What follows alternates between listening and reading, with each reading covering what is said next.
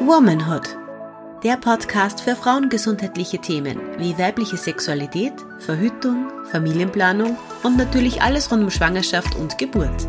Mit Hebamme Christina Piller. Hallo und herzlich willkommen zurück bei einer neuen Folge von Womanhood, dem Frauengesundheitspodcast. Und we are back. Die Martina und ich nehmen heute wieder gemeinsam auf und fangen mit einer Folge an, die sich recht gut ergeben hat und die auch das letzte Mal recht gut angekommen ist. Und zwar sind das Community-Fragen, Fragen von euch an uns. Und ja, hallo Martina. Hallo Christina. Ja, und das sind vor allem auch irgendwie, weiß ich nicht, Fragen, die Spaß machen. Zumindest finde ich, hat es letztes Mal ziemlich viel Spaß gemacht, das Voll. aufzunehmen. Und ich glaube, das hat man auch gemerkt, dass es wir lustig haben und wir hoffen natürlich auch, dass ihr es lustig habt beim Zuhören. Da sind jetzt auch ein paar, ja, nicht jetzt so extrem witzige Fragen dabei, aber ich glaube trotzdem auch recht interessant, wenn man die Hintergründe von einem Podcast vielleicht auch noch nicht kennt. Und ich glaube, wir starten gleich mal. Die erste Frage lautet, wie bist du auf die Idee gekommen, einen Podcast zu starten?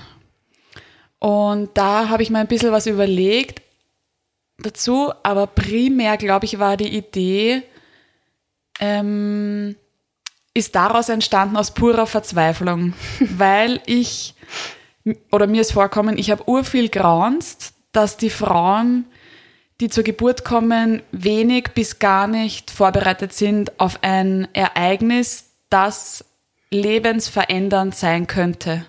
Also ins Positive, aber leider auch ins Negative. Wir haben ja die letzte Folge drüber gesprochen, Gewalt unter der Geburt. Und das, das ist einfach ein Ereignis, eine Geburt, die wahnsinnig wichtig ist im Leben einer Frau, an die man sich immer zurückerinnert und die, ja, einfach ein Riesenereignis mhm. ist auch, oder? Und mhm. diese, diese 40 Wochen Schwangerschaft, das ist ja, eigentlich kommt es einem am Anfang recht lang vor, aber dann vergeht es urschnell. Zumindest feedbacken das ur viele Frauen. Kennst du das auch, oder? Ja, voll. Und es ist ja eben, wie gesagt, so der Zeitraum, ein begrenzter Zeitraum, wo man halt von Anfang an grundsätzlich weiß, wann ungefähr das Kind kommt. Natürlich kann es jetzt sein, dass es ein bisschen früher kommt. Aber wir haben uns da schon oft gewundert in der Arbeit, dass eben viele erstaunlich wenig sich scheinbar damit auseinandergesetzt haben. Mhm. Und es macht es halt sehr schwer für die Frauen, aber auch für uns oft mit ihnen zu arbeiten. Ja. Natürlich probiert man das Beste und macht dann irgendwie einen Crash Kurs in der, der Ambulanz Geburt. und unter der Geburt. Aber das ist halt einfach nicht das Gleiche und das könnte halt einfach für die Frauen, aber auch für uns so ein, ähm, wie soll ich sagen, viel erfüllenderes Arbeiten sein. Und Geburt ist Arbeit, Geburtsarbeit. Genau. Das heißt, für uns ist das unser Job, eh klar, und wir machen das auch gerne, sonst würden wir es nicht machen. Aber Geburtsarbeit leisten die Frauenkörper. Genau. Das heißt, die Geburtsarbeit mental, körperlich leisten die Frauen. Die kriegen natürlich alle Unterstützung, die sie brauchen. Aber man kann, wir haben halt dann auch oft das Gefühl, oder ich rede jetzt von mir, ich habe dann oft das Gefühl, die bräuchten vielleicht eigentlich nur viel mehr, aber ich ich kann dann halt auch nicht zaubern und irgendwie Wunder bewirken. Und ich denke mal, wenn man sich vielleicht einfach ein Wochenende in der Schwangerschaft damit auseinandersetzt und einen Geburtsvorbereitungskurs macht, wird die Welt vielleicht ganz anders ausschauen unter der Geburt. Das auf jeden Fall. Und das, was, worauf ich vorher auch zu sprechen kommen wollte, war eben diese 40 Wochen, die einem ja urlang vorkommen. Aber in den ersten zwölf Wochen sagt man es ja quasi noch keinem mhm. oder viele machen das so. Ähm, dann sind schon einmal zwölf Wochen vorbei. Schon mehr als ein Viertel von ja, dem genau. Ganzen vorbei. Dann sind die ganzen Untersuchungen und dann geht man irgendwann in Mutterschutz und dann auf einmal ist die 30. Woche und dann hat man nur noch zehn Wochen. Und ich kann schon verstehen, dass es dann schnell vergeht und dass viele Frauen lang arbeiten und vielleicht auch noch andere Kinder haben. Aber es gibt auch Geburtsvorbereitungskurse für Zweitgebärende oder Mehrgebärende, dass man das alles vielleicht nochmal ein bisschen refresht. Aber vor allem Erstgebärende für, für Erstgebärende wäre es wichtig, einen Geburtsvorbereitungskurs zu machen. Und ich glaube, wir haben das eh schon uroft in den Folgen gesagt. Es ist und bleibt ein Plädoyer für einen Geburtsvorbereitungskurs. Und das ist jetzt keine Werbung, Aber ich bin einfach 100% überzeugt von dem Kurs Deine Geburt. Das hat eine Wiener Hebamme und eine Gynäkologin, haben das aufgenommen. Das sind, keine Ahnung, 16 Stunden Online-Kurs plus Material. Das ist so ein super toller Kurs. Für einen ehrlicherweise sehr leistbaren Preis. Ja, das ist so ein guter Kurs einfach. Und ich merke halt auch einfach, wie, wie die Frauen davon profitieren und wie es dann ist unter der Geburt, wenn ich sage, ah, jetzt sind wir gerade da und da und das und das sind die Entscheidungen und die Möglichkeiten. Und die Frau sagt, ah ja, genau, das habe ich im Geburtsvorbereitungskurs gehört. Ähm, ich gehe in die Badewanne. Oder entscheidet halt einfach eigenverantwortlich. Und so bin ich auf die Idee gekommen, weil reden kann ich. Reden über Geburtshilfe, Schwangerschaft, Wochenbett kann ich auch. Und ja, so bin ich auf die Idee gekommen. Und dann habe ich natürlich die Martina gefragt, ob sie mitmachen will. Und wir haben das vorher kurz durchbesprochen. Und ich habe gesagt, naja, und dann frage ich schon noch dich in dem Podcast jetzt in der Folge, dann frage ich schon noch dich, weil ich habe dich ja dann auch gefragt, ob du mitmachen willst. Und sie so, und habe ich mir das überlegt? Nein, anscheinend nicht. erinnern kann ich mich nicht dran. Na, oh ja, ein bisschen kann ich mich schon dran erinnern. Entschuldigung. Ähm, ich habe mir gedacht, ja, so alle zwei Monate mal so eine Aufnahme kann ich schon machen mit der Christina. Und jetzt, bam, vier Aufnahmen an einem Tag. Vor dem Nachtdienst. Aber es macht Spaß. Und ja. es ist absolut wichtig. Und insofern bin ich natürlich sehr gerne dabei. Und ich fühle mich ehrlicherweise schon natürlich auch sehr geehrt, muss ich sagen. Es ist ja schon, hast du was, finde ich, wenn man wenn man für sowas. Nein, ich glaube, das überlegt man sich schon noch, wen man Frage fragt. kommt. Podcast-Partner. Ja, voll. Hin. Und da sind wir auch gleich bei der nächsten Frage. Wie läuft eine Podcast-Aufnahme ab und wie viel Zeit nimmt das in Anspruch? Ich finde, das ist immer ganz unterschiedlich. Wir knallen meistens so vier Folgen raus an einem Vormittag. Es hat sich sehr geändert, finde ich, im Vergleich zu den ersten Folgen, wo wir sehr lange sehr nervös waren. Also ich zumindest. Ich auch. Puh. Ich auch. Sobald das Mikrofon vor einem steht, redet man dann ganz anders. Ja. Und ich habe vorher gerade gesagt, sobald dieses Mikrofon eingeschaltet ist, habe ich zum Beispiel das Gefühl, ich habe eine belegte Stimme und ich muss mit 300 Mal räuspern. Aber es ist schon sehr viel besser geworden. Ja, es ist Aber viel ich entspannter. trotzdem, dass man voll den Ick bekommt, wenn man die ersten Folgen nochmal hört mm. und man sich dann denkt, oh mein Gott. Aber man muss ja, dazu sagen, wir haben es halt nicht besser gewusst. Also wir, das war halt so, so ein orges Neuland für uns. Ja, und es ist auch was, was wir einfach nicht gelernt haben. Ja. Also wir haben weder irgendeine stimmliche Ausbildung noch irgendeine. Wobei also ich finde, das könnte man bei mir nicht hören, dass ich keine stimmliche habe. Spaß. ja, nur irgendeine technische Ausbildung mit diesen ganzen Gerätschaften und Schneiden und was. Ich meine, das machst du eh alles du zum Glück. Na, schneiden tue ich es nicht. Ich höre es dann nur noch mal durch. Schneiden tut es Gott sei Dank der liebe Audio-Producer, der okay. sich ganz sicher ganz oft denkt. Was ist mit denen? What the fuck. Danke an dieser Stelle. Ähm, aber ja, Zeit ist, finde ich, urschwer einzuschätzen, weil so jetzt die Aufnahme, das ist, finde ich, jetzt nicht mal das Thema, weil es gibt ein ungefähres Skript oder eine gedankliche Zusammenfassung von dem, was gefragt ist. Das heißt, es ist die Vorbereitung, es ist das Suchen der Interviewpartnerinnen oder Expertinnen, ähm, die Kontaktaufnahme, Termin ausmachen. Jeder und jede ist natürlich, bei mir nur jede, weil ich rede ja nur mit Frauen, ähm, jede ist natürlich ultra busy und dass man da mal einen Termin zusammenbekommt, ist natürlich auch schwer. Selbst bei uns, wenn wir jetzt mit unseren Dienstplänen mhm. versuchen, einen Termin zu finden, das ist schon schwer.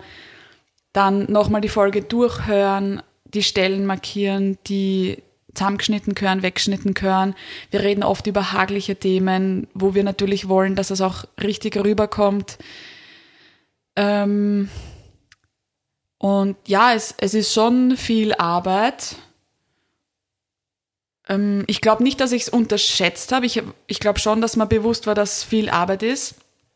Aber ich glaube auch, dass ich, so wie man in Österreich sagt, mit einem Arsch auf zehn Kirtag tanz und dass das jetzt momentan oder im Juli vor allem, jetzt haben wir ja schon August, im Juli hat es mir sehr viel abverlangt. Und da kommen wir dann vielleicht auch gleich zu dem Thema, dass ich zuletzt mit WePodit und mit der Eva, mit der Marlene einen Zoom-Call hatte, wo ich darum gebeten habe oder informiert habe, dass wöchentlich halt einfach Hardcore, das ist richtig tight mit den Klinikdiensten, mit Unterrichten, was dann wieder dazu kommt, mit private Frauen betreuen. Also ich habe da mir den Teller schon sehr vollgeladen, muss man sagen. Und zwischenzeitlich ist mir die Zeit ein bisschen ausgegangen. Und da waren die Eva und die Marlene und die Reported allgemein recht entgegenkommend und nett und haben unverständlich natürlich. Und wir machen jetzt dann mal eine Sommerpause. Sie haben gesagt, das machen ganz viele Podcasts, eine Sommerpause. Ich habe es bei Michi Buchinger noch nicht gehört, dass er eine Sommerpause gemacht hat. Das ist ja mein Podcast-Vorbild. Aber okay, wir machen eine Sommerpause. Das heißt, das ist jetzt die Folge, die am 15. August rauskommt. Und die nächste Folge kommt dann am 5. September. Und ja, ich bin voll erleichtert, dass man, weil ich finde, wöchentlich ist schon Hardcore-Druck mhm. auch für mich gewesen. Ja, alleine das Vorbereiten. Ja. Diese Skripten zusammenschreiben, die Gedanken dazu zu machen. Ich meine, ich bin halt quasi immer nur zu Gast und habe halt das Privileg, dass du mir eine Woche vorher irgendwas, irgendein Skript schickst mit Themen, die wir besprechen und ich lese mir es durch und denke mir, ah ja, passt, cool, machen wir. Also für mich ist es natürlich ein Bruchteil des Aufwandes. Ja, und das soll sie auch sein. Ich will, also primär war es ja, ist schon die Hauptverantwortung natürlich auf meiner Schulter und ich nehme das auch auf meine Kappe. Ähm, und es ist mir auch nicht leicht gefallen. Also ich glaube, das war das erste Mal, dass ich da persönlich so die Reißleine gezogen habe, weil ich einfach gemerkt habe, dass das alles recht viel wird gerade. Mhm. Kann mich erinnern. Das war ein Learning und am Anfang habe ich mir noch gedacht, na, und das geht schon, das wird schon und passt schon und machen wir schon. Aber irgendwann ist dann nimmer gegangen. Ja, ist dein Teller nicht mehr ganz aufessen können. Genau, da waren die Augen größer. Genau, und deswegen bitte ich um Verständnis. Ich finde aber, dass wir schon eine recht gute Basis geschaffen haben mit Informationen mhm. und mit Podcast-Folgen. Vor allem die vier Folgen zu den Geburtsphasen finde ich mega. Das ist ein Micro, Micro Geburtsvorbereitungskurs. Ja. Und da jetzt nochmal ganz kurz zurück auf die erste Frage. Mit, wie bist du auf die Idee gekommen? ich spreche jetzt für die, weil mhm. ich halt weiß, was du schon sehr oft gesagt hast, aber es soll halt einfach, oder du hast halt immer gesagt, es fehlt irgendwo ein niederschwelliges oder extrem mhm. niederschwelliges ja, Angebot stimmt. An sehr günstiger bis eigentlich gratis Information für die Frauen, wo man ja. einfach wirklich keine Ausrede mehr haben kann, wenn man sich nicht mit der Thematik auseinandersetzt. Weil es hat Weil jede es von uns ein, ein Smartphone. Ja. Man kann den Podcast auf Spotify, auf Apple Podcasts, man kann ihn als RSS-Feed hören. Also es, es gibt ihn ja überall und es ist kostenfrei für Frauen natürlich. Und genau das ist das, was ich wollte ursprünglich oder was wir wollten. Und dazu stehen wir auch. Wir hoffen einfach, dass wir nicht nur für Schwangere und Gebärende eine Informationsquelle sein können, sondern es gibt eben auch andere Themen mit der Andi, die HPV-Folge, die immer wieder zum Sprechen kommt in letzter Zeit, dass so viele Frauen mhm. einen Pappabstrich haben, der nicht normal vom Ergebnis ist.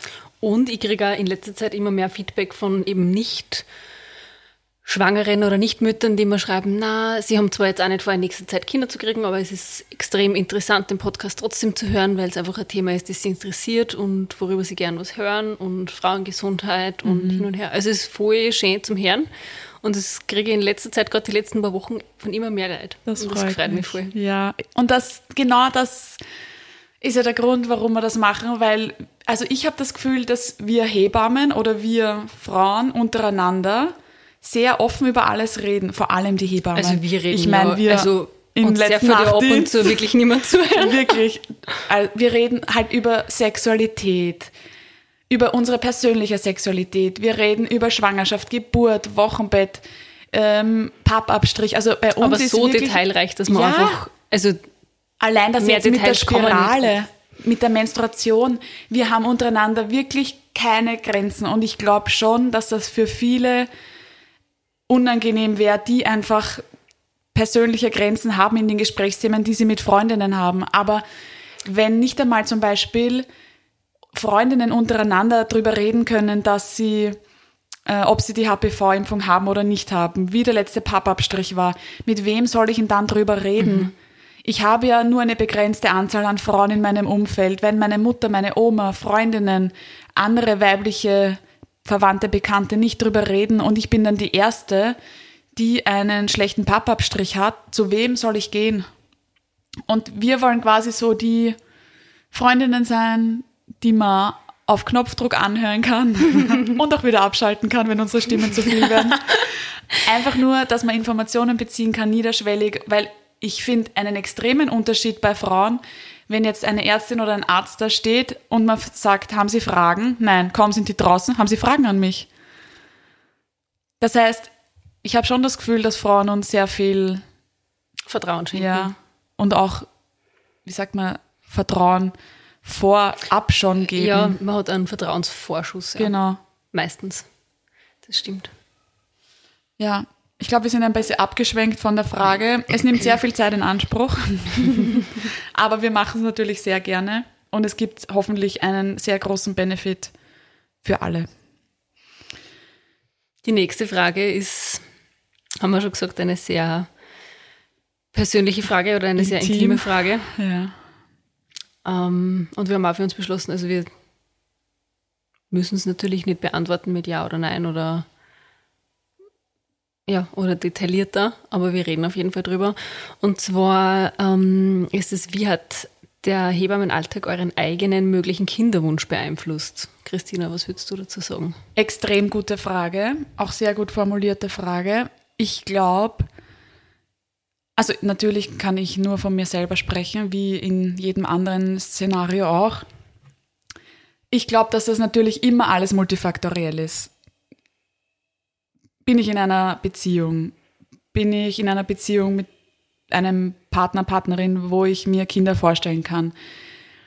Ich glaube, dass für mich die Hebammerei, Geburtshilfe nicht insofern beeinflussend ist, dass wenn ich gesagt hätte, ja, ich will Kinder oder nein, ich will keine Kinder, dass ich mich dann umentscheide von dem einen Extrem ins andere.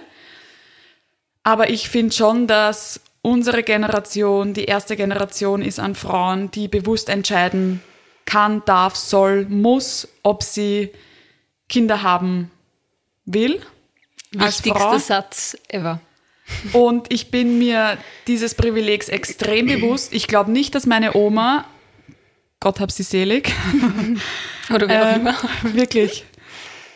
Dass sie diese Möglichkeit hatte zu entscheiden, sondern die ist, keine Ahnung, 1935, 40 auf die Welt kommen und da hat es einfach nichts an, also nichts anderes gegeben. Die hat, das war einfach klar, die heiraten und wenn sie körperlich dazu in der Lage ist, dann kriegt die eins oder mehr Kinder.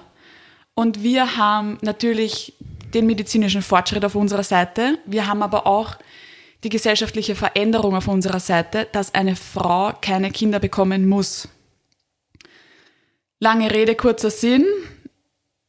Ich glaube, der Job hat nicht meinen Kinderwunsch oder nicht Kinderwunsch ins andere umgekehrt, aber ich glaube oder ich weiß, dass ich mir ganz andere Gedanken mache als Menschen oder Frauen, die in der Geburtshilfe arbeiten nicht in der Geburtshilfe arbeiten. Die nicht in der Geburtshilfe arbeiten, danke.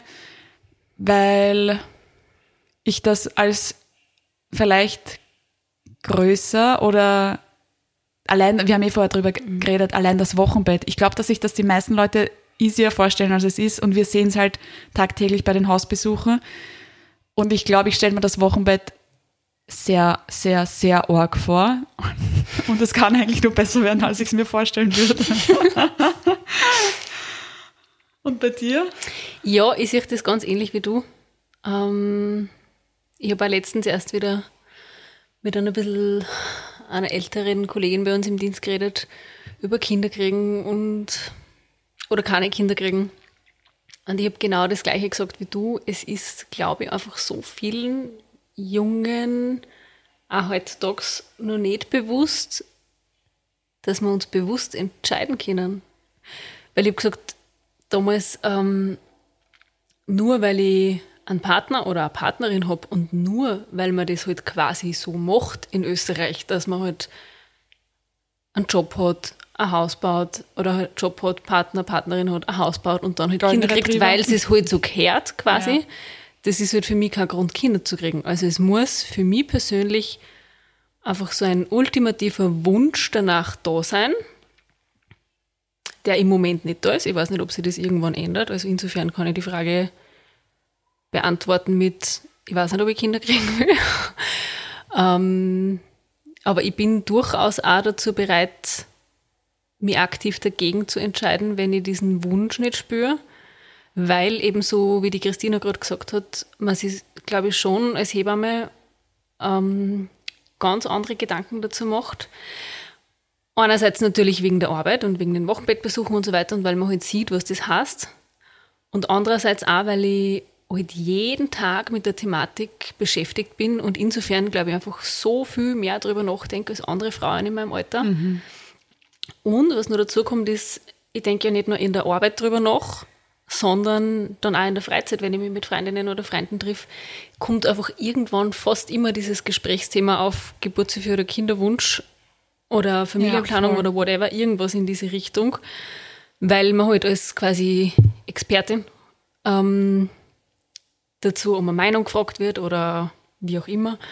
Und insofern ich mich einfach mehrere Stunden am Tag mit dieser Thematik beschäftige, glaube ich, habe ich mir so viel Gedanken gemacht wie nicht viele andere in meinem Alter.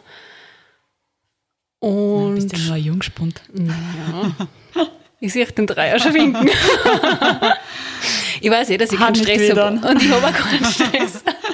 Glaube ich schon, dass deiner nicht weder hat. Na, meiner war super. Wir Schöne Grüße an den Felix. wir waren bei der Christina im Geburtstag gemeinsam in ähm, Kroatien.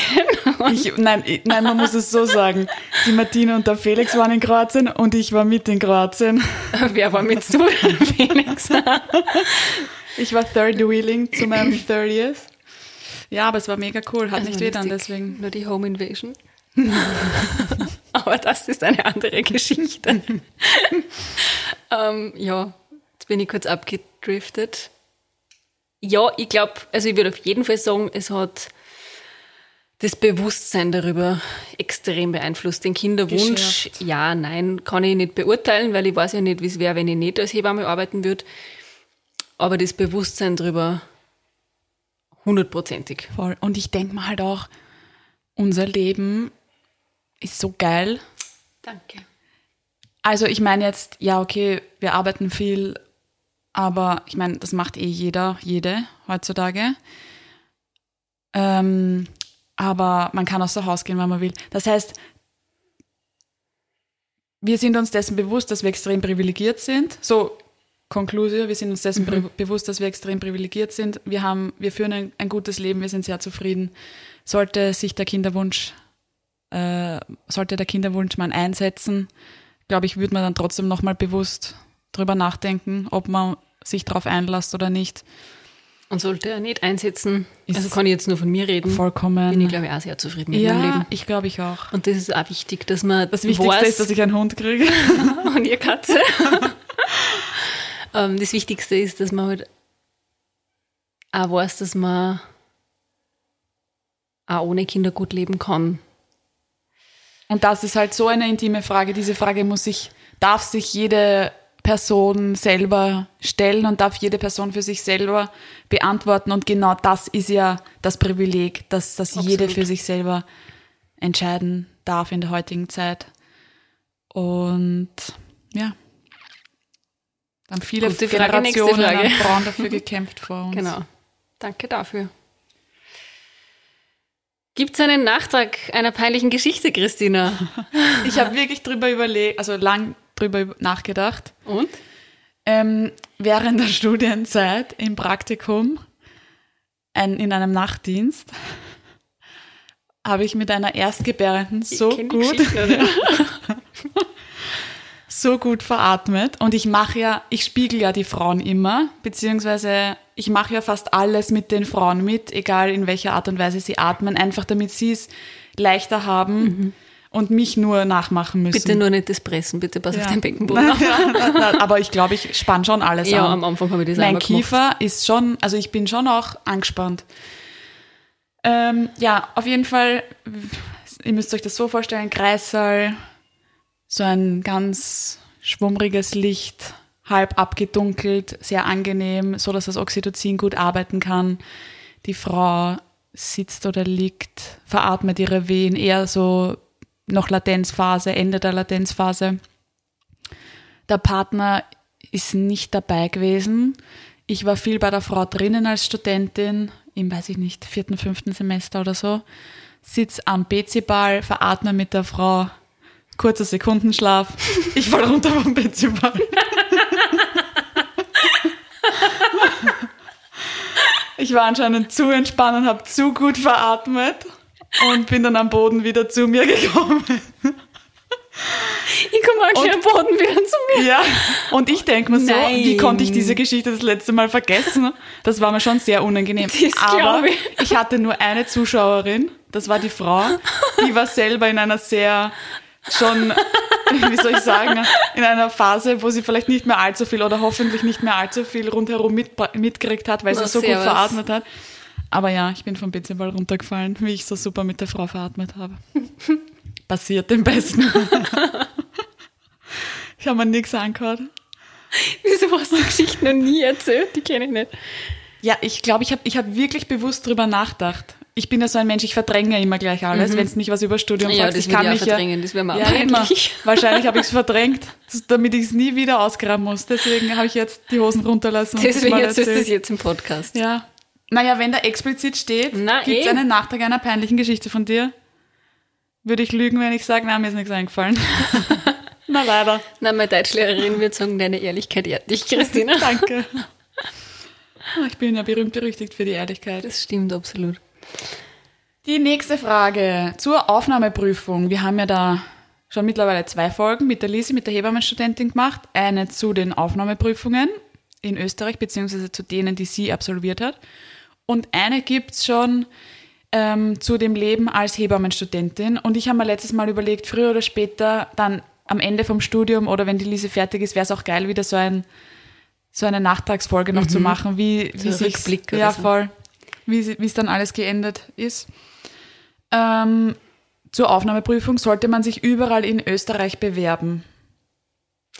Also wenn ich jetzt für mich sprechen darf, ich würde ja sagen. Ich habe mich damals überall beworben. Der Wunsch war sehr groß, dass ich das schaffe. Und ich habe gewusst, die Chance ist sehr klein, dass ich das schaffe. Und insofern habe ich mir natürlich mehr Chancen ausgerechnet, wenn ich zu mehreren FHs fahre. Das ist ja nicht, bei den Hebammen ist es nicht so wie bei den Medizinern, wo der Aufnahmetest ähm, in ganz Österreich, am, also in den verschiedenen Unis am gleichen Tag stattfindet. Das ist jeweils ein anderer Tag. Und insofern, glaube ich, hat man überall ziemlich das gleiche Publikum. Also ich kann mich zum Beispiel erinnern, im ersten Jahr, wo ich es versucht habe, ich habe ja, ähm, hab die Aufnahme erst das zweite Jahr dann geschafft. Und im ersten Jahr habe ich zum Beispiel in jeder Stadt und in jeder FH die gleiche Frau getroffen, die auch überall diese Aufnahmetests gemacht hat. Sie ist dann in Wien ein Jahr vor mir fertig geworden. Also sie ist damals in Wirklich? Wien genommen worden, ja. Lustig. Ähm, genau, also ich würde es auf jeden Fall überall probieren. Außer es kommt für manche nur ein Ort in Frage für das Studium oder so. Aber für mich war sowieso klar aus dem aus Hintertupfing, dass ich irgendwo anders hinziehen muss, wenn ich studieren will. Und insofern war mir wurscht, wohin. Genau. Voll. Deswegen habe ich mich überall beworben. Ich habe mich auch überall beworben, plus noch München und noch eine andere Hamburg. Das heißt, ich habe mich in ganz Österreich beworben in dem Jahr und auch in Deutschland. Und ich hab's, ich bin ja sehr berechnend. Ich habe es auch gemacht, um natürlich meine Chancen zu erhöhen. Aber ich habe es auch gleichzeitig deswegen gemacht, damit ich so viel Erfahrung sammle wie, wie nur möglich.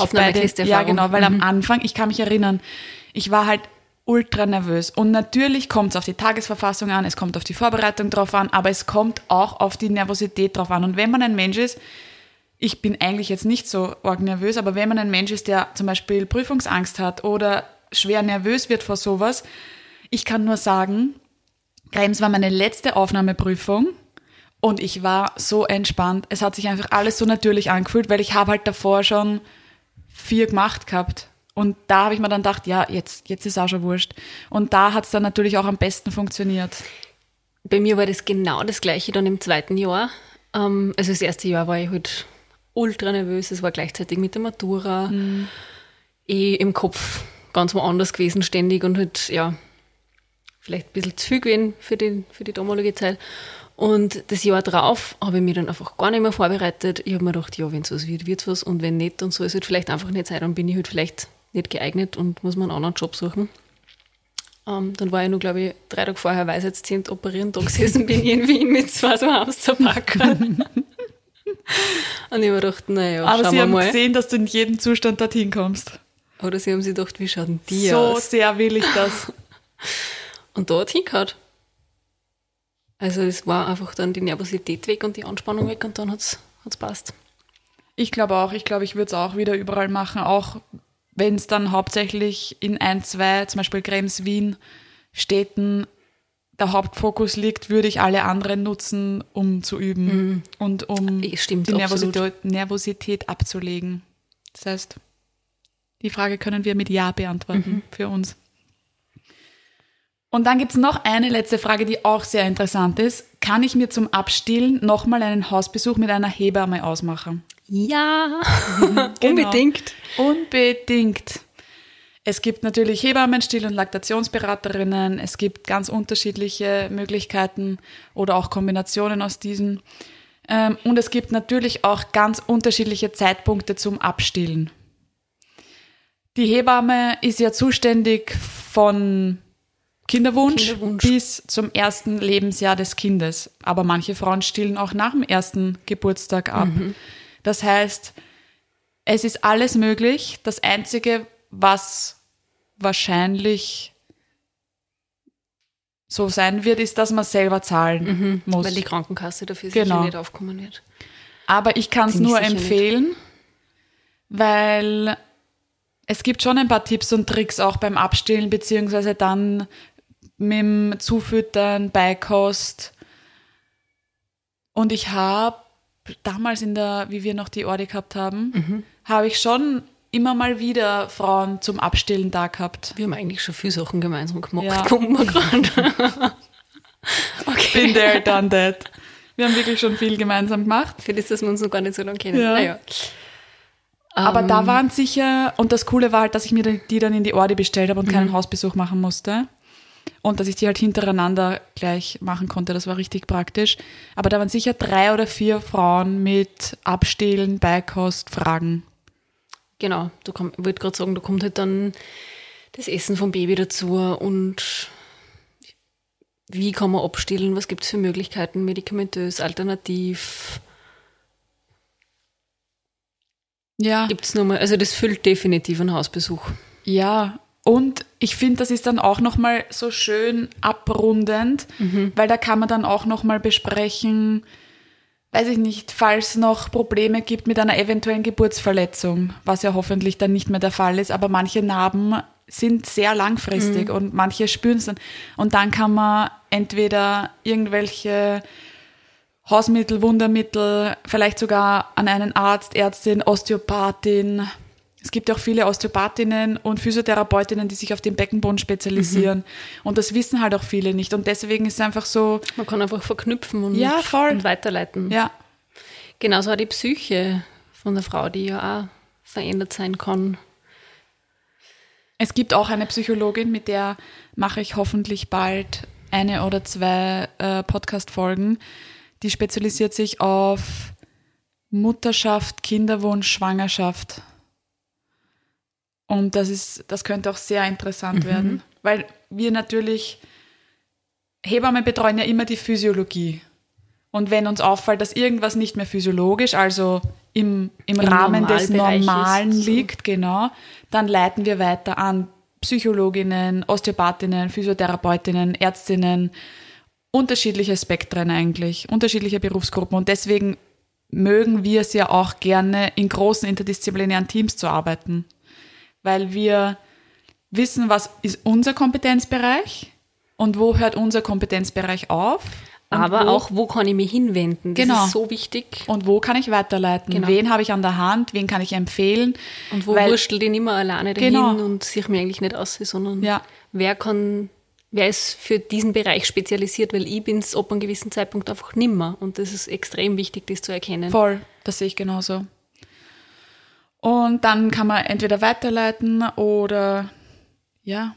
Ich finde, man muss zum Beispiel auch keinen Hausbesuch machen. Man kann ja auch in die Ordi kommen oder wie auch immer, aber es gibt halt auch so urgute Stillgruppen, die von Hebammen oder Stillberaterinnen geleitet, geleitet werden. Extrem gutes Thema für Stillgruppen. Ja, stimmt. und ich finde, da sitzt dann halt auch die Expertin, Hebamme, Still- und Laktationsberaterin, wer auch immer, plus Aber ganz viele 15 andere Mütter. andere Frauen, die vielleicht zwei, drei Monate vor dir, zwei, drei Monate nach dir, ein Jahr vor dir, vielleicht schon das dritte Kind haben. Das heißt, man bezieht nicht nur Wissen von einer einzelnen Expertin, was auch schon super wäre, sondern auch von Erfahrungsberichte. 15 anderen Frauen. Und was nur dazu kommt, ist, man kann einfach connecten. Mhm. Auch freundschaftlich vielleicht, weil sie ja doch, wenn man Kinder kriegt, auch manche Freundschaften verändern natürlich, weil sie die Interessen verändern und das ein extrem guter ähm, Ort ist, wo man neue Kontakte knüpfen kann. Ja, voll. Also ein absolutes, nicht nur für absolutes Pro für Geburtsvorbereitungskurse, sondern auch für Stillgruppen. Ja, also, weil man dann, weil man denkt sich ja immer, man ist die Einzige. mein Kind trinkt alle nie. fünf Minuten in der Nacht, trinkt jede, alle zwei Stunden in der Nacht. Und dann sitzt man dort unter mehreren Frauen, die höchstwahrscheinlich alle ein ähnliches Thema gerade haben. Oder vielleicht vor zwei Monaten das Thema gehabt haben und dir dann Tipps und Tricks geben können. Und ich finde, da profitiert man einfach so arg voneinander.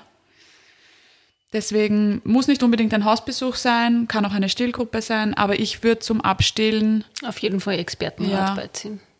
Genau. Expertinnenrat. Sehr gut. Jo. Ich glaube, wir haben soweit alle Fragen beantwortet. Wir haben ja eh davor schon, oder ich habe davor schon ähm, gesagt, dass die nächste Folge am 5. September kommt. Und dass wir den Podcast jetzt alle zwei Wochen am Montag rausschießen. Und die nächste Folge am 5. September wird sein Psychohygiene für uns, Psychohygiene für uns Hebammen. Ähm, einfach, weil es gerade auch ist. ein sehr genau persönliches Thema ist und weil es halt ultra wichtig ist. Und der Podcast wird weiterhin genau da, wo es sonst auch überall auf Spotify, Apple Podcasts als RSS-Feed zur Verfügung stehen, jeden zweiten Montag. Und wir freuen uns, wenn ihr uns zuhört. Genau. Danke. Danke. Tschüssi. Ciao.